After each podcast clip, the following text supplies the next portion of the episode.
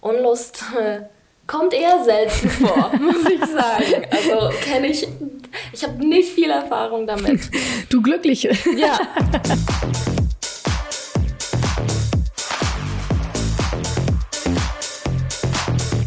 Hallo und herzlich willkommen zu meinem Podcast Interviews zu Lust.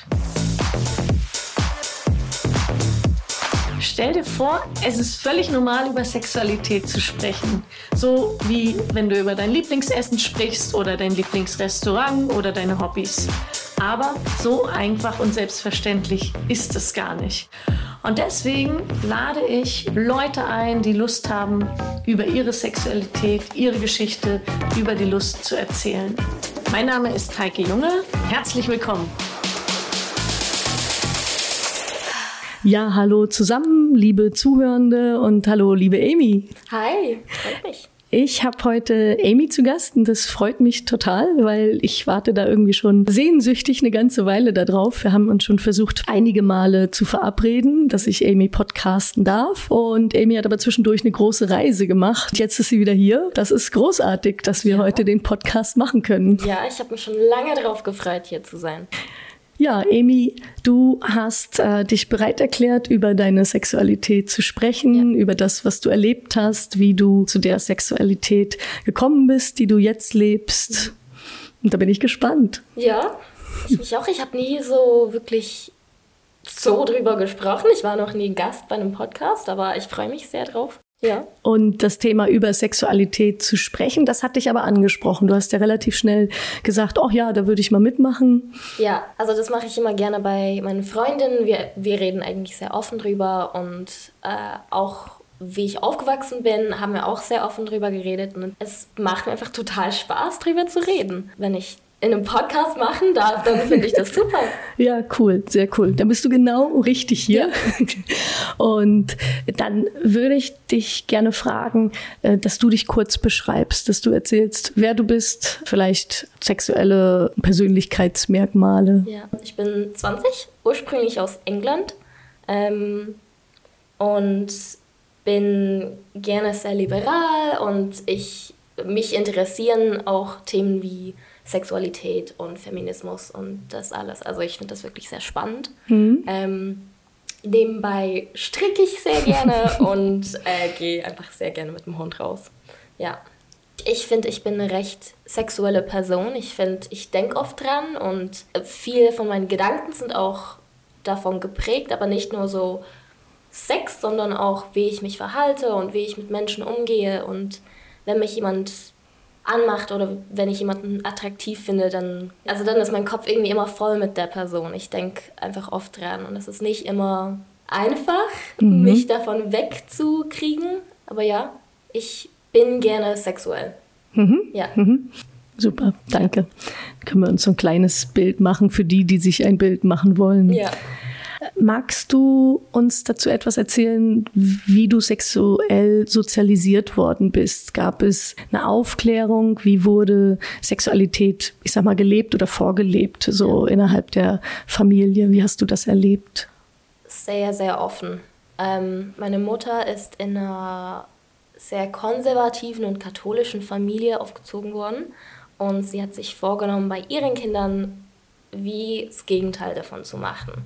Und sie hat schon, also wo ich ganz jung war, vielleicht zwei oder drei, war sie ja schwanger mit meinem Bruder und ich wollte halt wissen, wieso und wieso sie jetzt ein Baby bekommt. Und sie hat es mir wirklich ganz offen gesagt, also schon dem Alter angepasst. Ja, ihre Eltern haben es so schlimm gefunden, dass sie mir das so offen erzählt hat. Alle Fragen, die ich hatte, hat sie mir beantwortet. Mhm. Und sie hat auch, wo ich in der Schule dann zum Beispiel über Perioden gelernt habe und wie es sich anfühlt und wie das so passieren kann, bin ich dann heimgegangen und habe ihr nochmals alle Fragen gestellt. Und sie hat sie mir wirklich viel besser beantwortet als die in der Schule. Viel offener und ehrlicher. Ja, das ist halt nicht immer so was Schönes, aber das ist auch was Wichtiges und mhm. das ist gesund. Und sie hat mir die Angst wie weggenommen, mit meinen Problemen zu ihr zu gehen. Mega schön. Ja, ja, wirklich. Also ist jetzt fantastisch gemacht. Und auch jetzt bin ich sehr offen. Sie auch. Sie weiß auch ganz viel über mein Sexleben und das finden mhm. die meisten auch wirklich komisch. Also ja. wenn ich das so Partnern erzähle oder meinen Freundinnen, die das nicht so kennen, dann sind die wahrscheinlich recht erstaunt, oder? Ja. Das ist jetzt echt nicht üblich, so nee, dass die nicht. Eltern da ins Vertrauen wirklich äh, mit reingeholt werden ja. und man sich mit ihnen über die eigene Sexualität austauscht. Wie schön ist das aber, dass ja. ihr das könnt und dass deine Mama dir das so vorlebt. Mhm. Ja, und wir haben oft auch darüber gesprochen, wie es wäre, wenn sie nicht, also wenn sie das nicht gemacht hätte. Und mhm. wir glauben, mein Vater, also es macht ihn wirklich sehr glücklich, dass ich das jetzt so offen erlebt habe, aber mhm. er hätte es, glaube ich, nicht so ganz offen erklärt. Ja. Darf ich fragen, sind deine Eltern denn zusammen? Ja, sie ja. sind zusammen. Sie haben schon auch ihre Probleme und sind beide auch noch am Lernen, wie mhm. kommunizieren und sind beide auch am Wachsen immer noch. Aber was Sexualität angeht und Menschen akzeptieren, sind sie einfach schon immer fantastisch gewesen. Und ich finde es auch total spannend, äh, dass dann die eigenen Eltern da so unterschiedlich quasi herangehen ja. würden, oder? Ja. Und trotzdem das ja anscheinend zulassen und auch sagen, hey, wir sind da immer noch am Lernen. Das ist ja, ja total schön und nicht irgendwie, ja, wir sind erwachsen und wir wissen, wie es geht. So, ne? Sondern das ist ja wirklich ein lebenslanger Prozess, der uns da begleitet oh, und eine Beziehung zu haben, heißt auch nicht, dass das dann so gut ist, sondern das ist ja auch das dran Arbeit wie und das legen die offensichtlich offen auch. Ne? So, ja. Ja. Also, dass sie nicht perfekt sind, das weiß ich. Ja, ja die gibt es aber auch nicht, oder? Nein. So, diese Menschen, das kann es ja eigentlich gar nicht geben. Amy, würdest du uns erzählen, wie deine sexuelle Biografie sich gestaltet hat? Wie du jetzt, ja, bis zum jetzigen Zeitpunkt, wie die Entwicklung, ja. sag ich mal, stattgefunden hat ja. und welche wichtigen Erlebnisse, Meilensteine ja. dich also, begleitet haben? Das Masturbieren habe ich schon immer gemacht. Also ich habe wirklich kein, keine Zeit, wo ich das nicht gemacht habe. Ich habe auch wirklich als Kleinkind schon immer gewusst, wenn ich mich da anfasse, fühlt es sich gut an. Mhm, mhm. ähm, und habe aber ganz lange nicht gewusst, was das war. Und dann, glaube ich, erst so mit 10 oder 11 realisiert, dass das das Masturbieren war. Mhm. Und wir haben irgendwie in der Schule so blöd rumgeredet, von wegen, ah, das machst du doch nicht, oder? Ich so, nee, fix nicht, das würde ich niemals machen. Und dann bin ich heimgegangen und habe gecheckt, ah, das, worüber sie reden, ist das, was ich schon mache. Und da wurde mir wirklich klar, aha, das meinen sie. Und das habe ich lange nicht gewusst. Und auch wo ich es rausgefunden habe, habe ich mich total dafür geschämt. Mhm. Es war wirklich schwierig, die zwei Gedanken zu vereinigen. Einerseits, oh, das ist was Cooles, ich mhm, mag Ganz das. Schönes, ja. Und das Darf man eigentlich nicht. Ja, andererseits wird das so abgewertet ja. offensichtlich, ja. oder? So sich gegenseitig gedisst, wer ja, irgendwie am Wichsen genau. ist, irgendwie ist der Loser oder. Ja, so fast was Ekelhaftes dran. Mhm. Und das habe ich vielleicht ein paar Jahre immer noch so gehabt im Kopf. Und irgendwann bin ich aus dem wieder rausgewachsen und habe verstanden, dass das eigentlich immer noch was Schönes ist. Und das darf man machen und das mhm. soll man auch machen. Und ich habe also eben auch viel mit meiner Mutter drüber gesprochen. Wie, wie, hast du denn zu dieser Sicherheit wieder gefunden, dieses Gefühl, dieses schöne Gefühl, dass du das auch tatsächlich machen darfst, dir zusteht? Weißt du es noch? Also war ja. das im Gespräch mit deiner Mutter oder wer hat dich da bestärkt, dann wieder da auf den deinen Weg zu kommen? Ich glaube teilweise so Gespräche mit meiner Mutter, wo sie gesagt hat, ja, das, das soll man machen. Also das ist was Schönes und es ist gesund und es mhm. macht dich glücklich und ähm, wenn man dann mal einen Partner oder eine Partnerin hat, dann ist das auch schön, ihnen sagen zu können, wie man das gerne hat. Mhm. Aber hauptsächlich war es einfach, ich habe weitergemacht und ich habe irgendwann gecheckt, das kann doch nichts Schlimmes sein, wenn es sich so gut anfühlt. Das kann nie was Schlimmes sein. Ich glaube, es ist einfach mit der Zeit gekommen, mhm. hauptsächlich. Mhm. Ja. Und dann hast du mit dir selber rumexperimentiert, dich erforscht, dich befriedigt. Ja. Ähm, wie ist das weitergegangen? Gab es da auch irgendwann eine zweite Person? Ja, ja. Also ich habe es dann immer, immer wieder gemacht und auch, ich glaube, wirklich viel gewusst über meine Sexualität und wie ich mich gerne fühle und auch schon früh in Fantasien gelebt und drüber gedacht und teilweise drüber geschrieben. Dann habe ich aber mit 16 mein erstes Mal gehabt. Ich habe mich wirklich wohl gefühlt, also ich wollte mhm. das machen, aber es hat sich überhaupt nicht angefühlt, wie ich dir das erhofft hatte. hast. Ja, genau. Also ich habe gewusst, am Anfang ist es nicht toll und ich habe auch mit Freundinnen geredet, die das schon mal hatten und das wollte ich machen. Ich habe mich nicht unter Druck gesetzt gefühlt. Ich habe schon auch das Gefühl gehabt, oh, das möchte ich jetzt machen. Mhm. Ich möchte es mit meinen Freundinnen teilen können und ich, ich habe schon auch Stolz empfunden, mhm. dass ich es mit 16 gemacht habe. Also nicht, dass ich mit 20 dann mein erstes Mal hatte. Also du wolltest auch, auch, wissen, worum ja, es geht und ja, genau. mitsprechen. Genau. Ich wollte einfach, ich wollte einfach Sex haben und ich wollte damit anfangen. Und ich habe, wie schon gesagt, Freundinnen gehabt, die das schon mal gemacht hatten und ich wollte einfach Teil der Gruppe sein. Ja. Ähm, aber ich habe mich gleichzeitig auch einfach bereit gefühlt. Mhm. Ja, ähm, und ich habe es mit jetzt mein, mein Ex gemacht. Mhm. Damals eine Langzeitbeziehung. Ähm, wir waren da, glaube ich, drei Monate zusammen und wir sind dann schlussendlich fast drei Jahre zusammen gewesen. Und ich habe nur Gutes zu erzählen. Ich habe mich wirklich wohlgefühlt mit ihm und wie er es gemacht hat. Und wir beide hatten keine Ahnung. Mhm. Und seid da miteinander gewachsen ja, und genau. habt gelernt. Ja, und haben verschiedene Wünsche ausgelebt und viel neu ausprobiert. Und ich mhm. habe wirklich viel Selbstvertrauen lernen können, wie es ist, Nein zu sagen und wie es sich anfühlt, mal nicht Nein gesagt zu haben mhm. und dass mhm. man das sagen muss und mhm. sagen darf. Also ich habe wirklich nur Gutes zu erzählen über ihn und wie er mit mir umgegangen ist. Mhm. Also die Beziehung ist nicht perfekt gewesen, aber mit ihm da durchzugehen und mit ihm zu lernen, hat mir viel beigebracht und ich bin wirklich sehr dankbar, dass ich das mit ihm machen durfte. Mhm. Ja und schaust da sehr positiv zurück ja. auf diese Erfahrung, die du da mit ihm ja, zusammen machen konntest. Sehr, sehr ja. schön. Aha. Das ist dann noch gar nicht so lange her, dass ihr Nein. nicht mehr zusammen seid? Nein, ungefähr ein Jahr. Mhm. Ja. Und ich habe in der Zwischenzeit nicht viele Partner gehabt. Ähm, ich habe da so ein paar Erfahrungen mit so Casual Sex gehabt das hat mir überhaupt nicht gefallen. Wirklich gar nicht. Kannst du das kurz erklären? Ja, also da war ich am Reisen und mhm. es waren so kurze Begegnungen und ich war nicht lange dort und es war so Partystimmung mhm. und es hat sich gut angefühlt mhm. und ich habe es auch sehr gewollt. Aber ich habe gemerkt, dass ich Emotionen und Sex zu fest verbinde, als dass mhm. ich das problemlos machen kann ich wollte dann mehr von den Partnern. Und mehr, mehr Tiefgang. Ja, mhm. ich wollte am nächsten Tag auch noch kuscheln und auch noch Sex haben. Und das gehört aber nicht zu einem One-Night-Stand. Mhm. Es hat mir einfach nicht gefallen. Ich hatte das erste Mal Casual Sex mit einem Mann und der Sex hat mir wirklich sehr gut gefallen. Mhm. Ich habe mich sehr wohl gefühlt mit ihm. Danach wollte ich dann mehr, aber beim Sex an sich habe ich mich wirklich gut gefühlt. Mhm. Beim zweiten Mal bin ich äh, bei der Hälfte dann gegangen. Mhm. Also ich wollte nicht mehr und ich habe mich nicht wohl gefühlt mit ihm und wollte einfach nicht bleiben. Dass es weitergeht. Ja. So. Ja. Und hast dort für dich deine Grenze ziehen können, ja. das mitteilen können und ja. deine Konsequenz gezogen und bist gegangen, was ja total stark ist. Letztendlich. Oder auch festzustellen, bin ich der One-Night-Stand-Typ oder nicht. Und es hört sich jetzt für diese aktuelle Lebensphase nicht so an. Nee, so. das ist nicht. Ich bin auch gerne emotional verbunden mit jemandem, wenn ich hm. intim bin mit ihnen.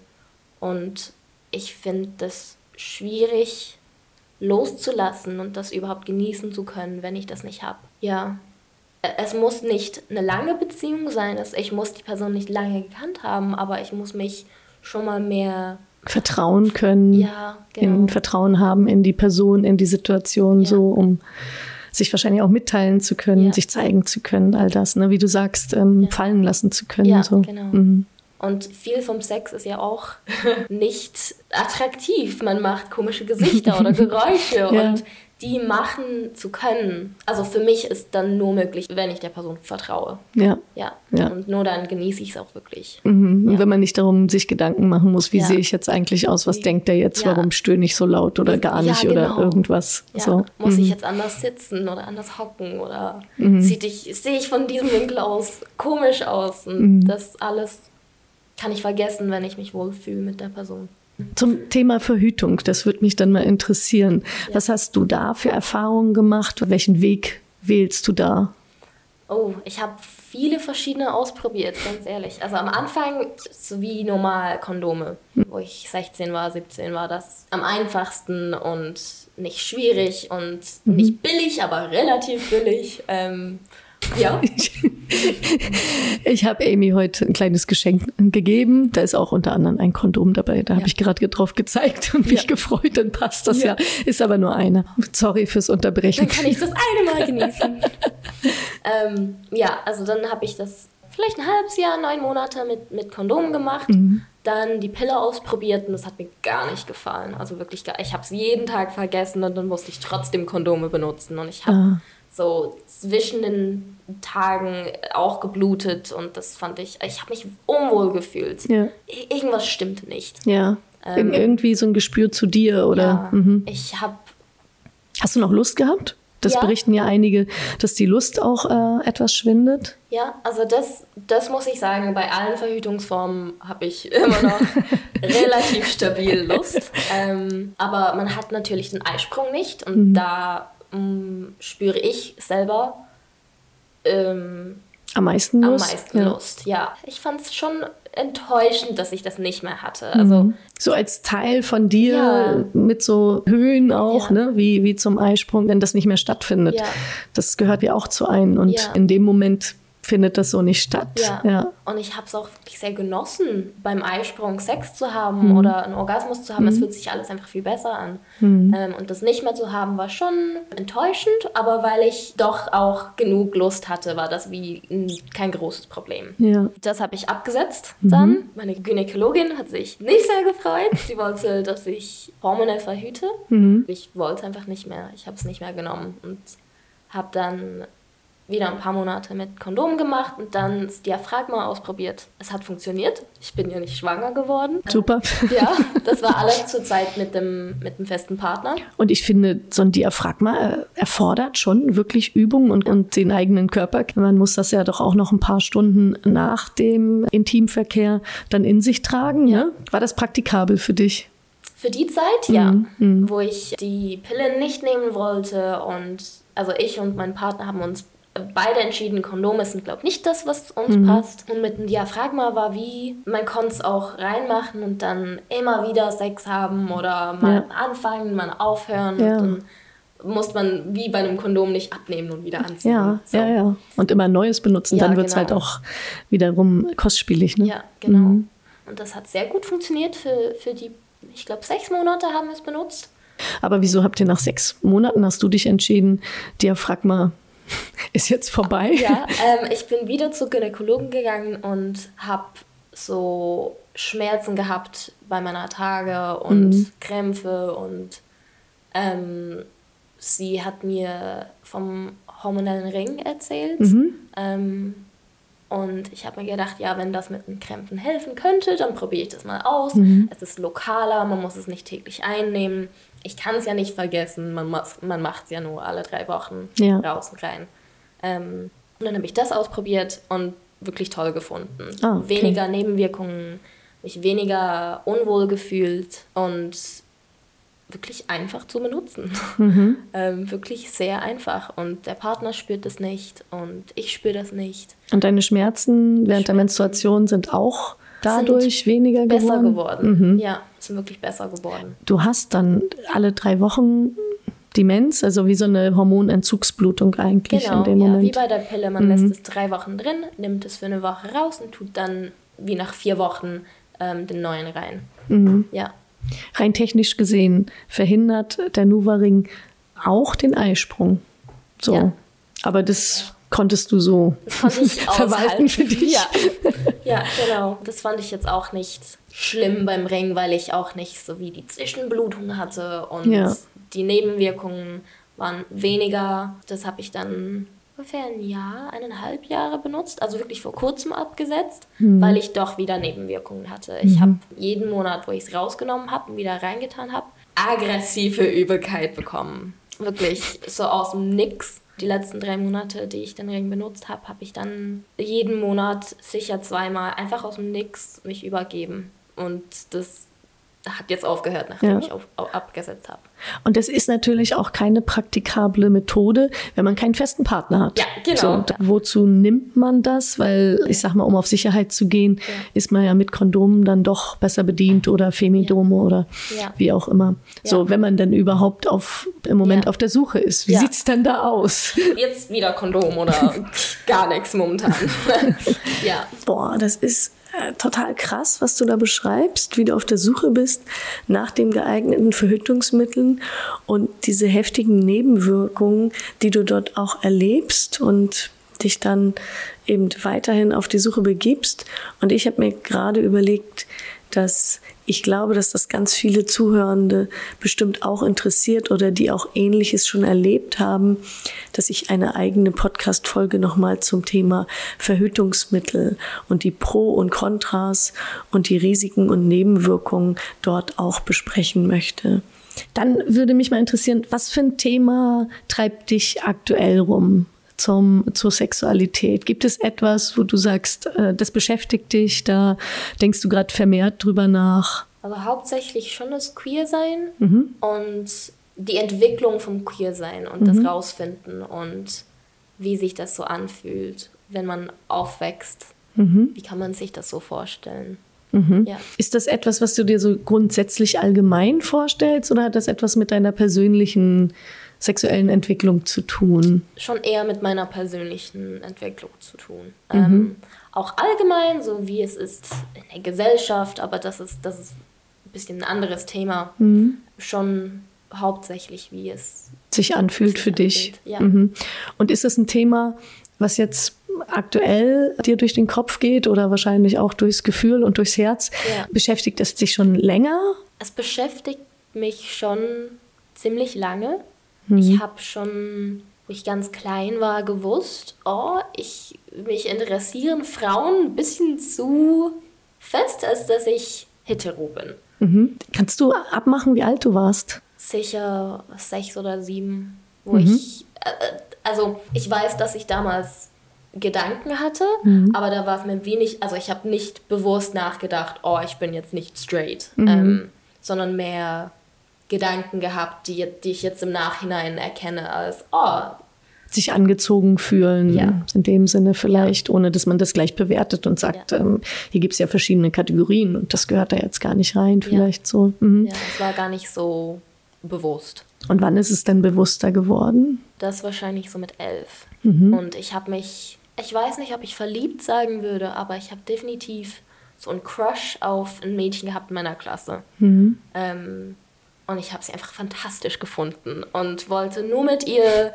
in der Pause chillen und ja, wollte zu ihr heim und habe damals gedacht, oh, das ist jetzt aber auch keine Freundschaft. Mhm. Nicht nur. Und ich weiß bis heute nicht, ob sie das auch empfunden hat. Ich glaube nicht, aber ich habe einen sehr klaren Gedanken im Kopf, wo ich meine Eltern gefragt habe, hey, wie erkennt man das eigentlich? Mhm. Ob jemand auch queer ist? Ja. Wie weiß man das? Wieso, wieso finden sich alle queere Menschen? Ich, ich check das nicht. Mhm. Und das hat mich frustriert, eine lange Zeit, dass ich nicht realisiert habe, ob jemand queer war oder nicht. Und mhm. dann habe ich einen Crush gehabt und nicht gewusst, ob sie auch auf mich stehen, auch bei Jungs, bei Männern jetzt. Jetzt habe ich es gelernt. Jetzt weiß ich's.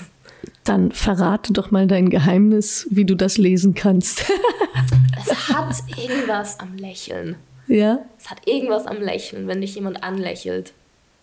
Weil ich kenne das von mir, wenn ich auf jemanden stehe, dann bin ich, dann lächle ich anders und dann hat es so einen Funken und mhm. ich, ich spüre das, also ich kann es auch wie bewusst abgeben mhm. ähm, und ich merke, wie mich jemand anguckt oder anlächelt oder so eine Connection, ja, die da genau. hergestellt wird mit so einer Energie, ja. die sich wahrscheinlich schwer beschreiben lässt. Ja, genau. So.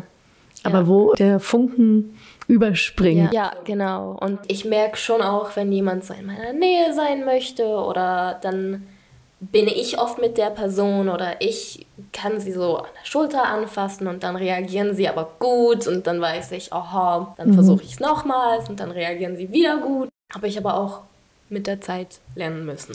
Und deine Eltern konnten dir da aber so ein paar Lesetipps geben, um da das, durchzusteigen. Das ein bisschen, nicht, nicht ganz. Es ist auch wirklich das, was man eigentlich, glaube ich, selber lernen muss. Mhm. Mein Vater hat null Tipps gehabt. Er weiß es bis heute nicht, wenn jemand auf ihn steht und kann es, also als Teenie hat er das gar nicht gecheckt. Mhm. Meine Mutter war da, sie konnte mehr helfen, mhm. aber eben wie schon gesagt, das muss, das muss man wie so rausspüren für sich selber. Mhm. Auch so ein Learning eigentlich, ja, ne? Genau. So, ja. Learning by doing. Es zu spüren. Ja, ja. Sie haben mir aber auch geholfen mit dem queere Menschen erkennen. Was haben Sie da für Sie haben oft gesagt, ja, sprich das Thema so ein bisschen an. Sag ja. oder zeig mal irgendwas oder mach einen Witz oder zeig was Lustiges, was mit Queersein zu tun ja, hat. Ja. Und guck mal, wie sie darauf reagieren. Oft, wenn sie auch queer oh, sind, reagieren sie sehr positiv drauf oder sagen was von sich. Wenn nicht, dann wollen sie entweder nicht drüber sprechen oder sie fühlen sich gar nicht zu dem Thema verbunden. Mhm. Das habe ich dann ein bisschen ausprobiert und auch gecheckt. Aha, in meiner Umgebung hat es ganz viele queere Menschen. Aha. Viel mehr, als ich gedacht habe. Ja. Da war ich, glaube 15 oder 16 mhm. und habe plötzlich gecheckt, wie viele um mich rum sind, die auch nicht straight sind. Mhm. Das hat mir auch viel, wie sage ich das? Dich vielleicht auch ein bisschen motiviert ja, oder da. Und beruhigt. Mhm, okay, ich, ja, so, ja. ja. Dass ich auch erkannt habe, aha, ich bin doch nicht. Du bist normal, du bist bin, gar nicht alleine. Ja, genau. Und nicht, nicht nur normal, aber es hat so viele, die auch nicht. Mhm die alle normal sind. Die alle normal sind, ja, genau. Und normativ eben und Normalität, was ist das eigentlich? Ne? Ja. Den Begriff letztendlich auch mhm. erweitern, ja. so von dieser Einbahnstraße, auf der wir ja. ganz häufig unterwegs sind. Ja. Mhm. Ja, und das, ich habe mich so erleichtert gefühlt, das zu erkennen. Ich habe jetzt auch nicht mehr Selbstvertrauen gehabt im Flirten, das noch nicht, mhm. aber ich habe es einfach gewusst und das hat mir auch schon viel Erleichterung gebracht. Und wie lebst du denn deine Queerness jetzt aus? Du sagst, du bist queer? Mhm. Ja. Kannst du das so ausleben, wie du dir wünschst, wie du dir das vorstellst in deinen Träumen, sag ich ja. mal so? Oder was wäre das? Das Ausleben mache ich, ich mache sehr unbewusst. Auch bei heterosexuellen Beziehungen oder beim Flirten mache ich sehr unbewusst. Das ist wirklich mehr so, wenn die Situation dann passt, dann flirte ich halt mit denen, die ich schön finde oder die, die, die, die mich anziehen. Mhm. Ähm, es ist nicht wirklich eine bewusste Entscheidung, das auszuleben. Allgemein, das Daten macht mir Angst. Ich finde das schwierig. Ich mag es nicht wirklich so ganz am Anfang von einer Beziehung zu stehen. Ähm, ich finde das stressig vor ja, allem. Ja. Aber es fühlt sich einfach wie bei allen Beziehungen an. Ich flirt einfach mit denen, die mich anziehen. Und mhm. wenn daraus was wird, dann ist super. Und wenn nicht, nicht. Mhm. Ja. Wo findest du denn Orte zum Flirten? Wo findest du die Personen, mit denen du flirten möchtest? Sind die überall? Ja. Ui, nein, das nicht. Ich bin auch, ich bin auch sehr heikel. ich bin auch wirklich heikel, wenn es darum geht, ähm, mit einer Person zu flirten. Also es passiert, ich glaube schon eher selten, dass ich wirklich mit jemandem ernsthaft flirten möchte und mhm. wirklich will, dass da was passiert. Mhm. Hm, wo findet man die? Im Studium, auf der Arbeit, ähm, im Internet. Also das, das mit dem Internet habe ich ganz kurz ausprobiert, hat mir überhaupt nicht gefallen. Ich mhm. habe da also durch so Dating-Apps schon ähm, schon eine Frau gefunden, die ich eine Zeit lang gedatet habe. Mhm. Ähm, es ist aber nicht viel draus geworden. Also ich habe gemerkt, ich möchte eigentlich eher befreundet sein mit ihr. Das, das hat mir nicht so gut gefallen, das, das Internet-Dating. Gibt es denn eine bestimmte äh, Dating-App, die du jetzt für queere Menschen empfehlen würdest? Ähm, ich habe Bumble benutzt. Mhm. Ich fand das einfacher. Also Tinder ist wirklich heftig ich fand das wirklich nur schwierig. Ja. Bumble fand ich ein bisschen sanfter, ein bisschen einfacher und da sprechen die Frauen auch ja. die Männer an. denke, so. wir haben äh, in der Folge mit Joelle hat sie ein bisschen ausführlicher über Tinder und Bumble gesprochen und ja. über die Vor- und Nachteile des Datens grundsätzlich. Ja. Und die, die die Folge gehört haben mit Joel, ja. die wissen, wovon ich rede und alle anderen können die ja gerne mal anhören. Ja, genau. so, wie ihre Erfahrungen waren. Genau, wo trifft man die queeren Menschen dann, mit denen man vielleicht flirten möchte? Sind das Partys? Ähm, zum Teil, also ich habe bei einem Festival, beim Lila Festival mhm. ähm, mitgeholfen. Ich habe ähm, so ein bisschen beim Aufbau und beim Festival selber, da habe ich zum Teil auch ein paar Bekannte und ein paar Freundinnen mhm. gefunden, platonisch jetzt so gute Kolleginnen. Mhm. Ähm, aber da könnte man auch durchaus Menschen finden.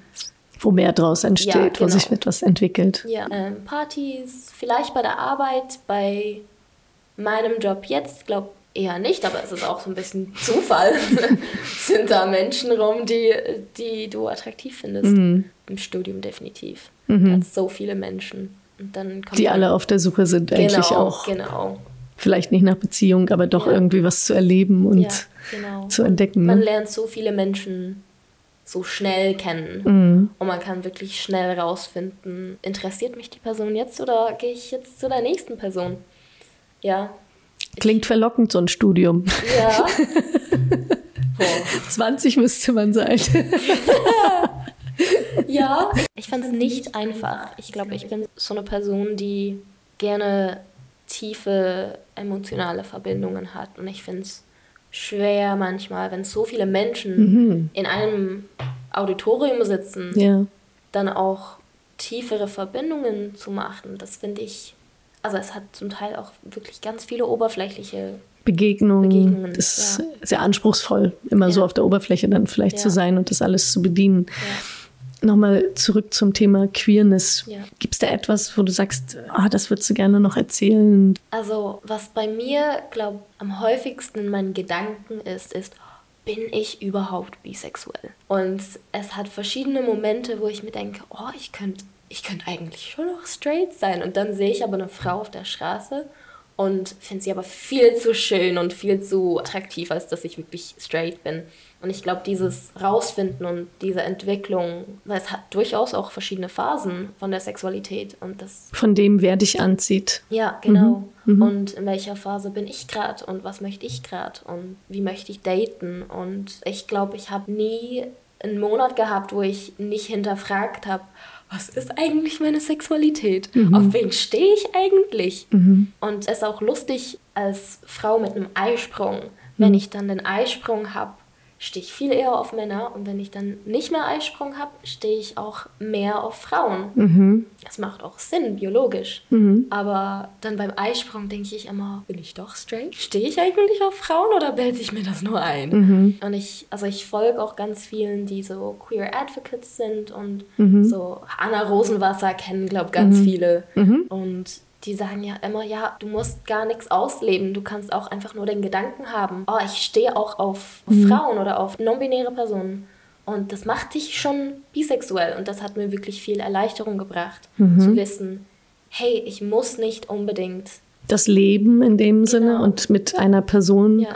eins zu eins dann unterwegs sein, ja. sondern dich angezogen fühlen ja. in dem Sinne. Ja, ich kann auch durchaus in heterosexuellen Beziehungen sein und immer noch bisexuell sein. Mhm. Und ich muss keine Frau heiraten, um immer noch mhm. bisexuell zu sein. Das mhm. hat mir, ich habe mich so erleichtert gefühlt, mhm. wo das viele gesagt haben, mhm. zu wissen, aha, ich bin auch nicht die Einzige, die das. absolut hat. nicht, absolut nicht, ja. das glaube ich. Also, A, die Thematik, zu welchem Zeitpunkt meines Zyklus fühle ich mich zu wem angezogen. Ja. Das höre ich auch häufiger, dass ja. das sich unterscheidet, je nach Phase gerade. Und das Zweite ist, wo ich mich frage, ich glaube, diese, ich, ich nenne es jetzt mal Verunsicherung, ähm, welche sexuelle Orientierung habe ich denn und spüre ich in mir? Da frage ich mich manchmal, diese Schubladen so aufzumachen und uns mhm. da reinzustecken. Mhm ähm, ist das eigentlich so wichtig? Oder könnten wir eigentlich irgendwann zu dem Punkt kommen in der Gesellschaft, hey, du verliebst dich in, in eine Person, in einen Menschen, ja. den du gern hast und mit dem du viel, viel Zeit ganz innig verbringen willst. Ja. Nehmen wir mal an, das ist so.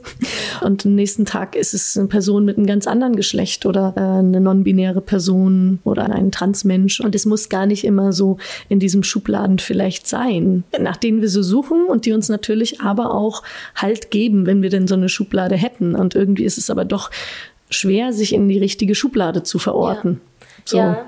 Oh, ich hoffe, dass es irgendwann nicht drauf ankommt, in welcher Schublade man sich befindet. ähm, ich, es ist schon spannend, darüber nachzudenken. Weil einerseits mhm. denke ich, oh, das wäre fantastisch, wenn einfach alles ein bisschen freier wäre mhm. und man sich einfach in jede verlieben könnte oder mhm. jeden und das wäre wie kein Thema. Aber andererseits denke ich schon auch, dass Labels einen gewissen Halt geben. Also mir definitiv, mhm. wenn ich wenn ich die benutze, für mich persönlich finde ich das eigentlich hilfreich, wenn dann andere wissen, also wo ich möchte, mhm. dass sie das von mir wissen. Dann kennen sie mich ein bisschen besser. Und ich benutze auch gerne manche Labels. Also mhm. bisexuell benutze ich gerne oder Feministin zum Beispiel. Also mhm. das sage ich eigentlich noch gerne. Mhm. Und ich finde es einfacher, wenn, also so durch die Welt zu gehen. Andererseits erwarten manche Menschen dann Labels und das finde ich wiederum nicht Mhm. nicht positiv. Mhm. Genau, wenn man die auch so klar besetzen kann und weiß, ich bin Feministin und ich stehe ein für Gleichberechtigung aller Geschlechter. Solche Themen, die geben der Außenwelt natürlich Orientierung. Mhm. Sie können dich verorten und man selber steht dafür. Ja. Aber bei anderen Sachen, wo man sich vielleicht gar nicht so sicher ist, frage ich mich manchmal, hm, braucht man immer wirklich diese Sicherheit. Aber klar, sie orientieren uns, geben uns Orientierung in der Welt. Die braucht man aber durchaus nicht immer.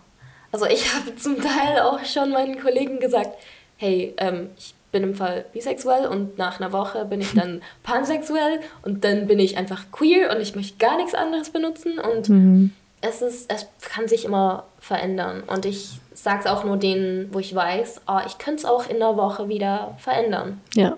Ja. Die verurteilen dich nicht dafür, genau. dass du in der Entwicklung auch bist, oder? Und ja. ähm, diese auch weiterhin stattfinden darf und ja. du nicht in Stein meißeln musst. So ist das heute und so ist das mein Leben lang übrigens, oder? Ja, so, also genau. weil du schadest ja niemanden. Du bist ja letztendlich auf der Suche nach dir selber und das auszuleben, was dich glücklich macht. Ja. Und so. ich glaube auch nicht, dass, dass das irgendwann einfach fertig ist mit der Entwicklung. Ich mhm. glaube, bis ich 80 bin, werde ich immer noch denken, oh, heute heute möchte ich was mit einem Mann haben. Und dann, wenn ich 82 bin, oh, aber eine Frau macht mich schon wieder an. Ich glaube, das, das, wird sich nie verändern. Das sind rosige Aussichten, ja. da freue ich mich drauf. Ja. Ich weiß gar nicht, ob ich es miterleben werde, wenn du 82 bist. So optimistisch bin ich dann doch auch nicht. Ja. Aber nein, das, das hört sich doch total schön an. Ja. Ich denke, wir kommen jetzt langsam zum Schluss für ja. heute. Ich, mir gehen ganz viele Gedanken noch durch den Kopf und Fragen. Ja. Und vielleicht treffen wir uns noch einmal und ja. reden dazu weiter.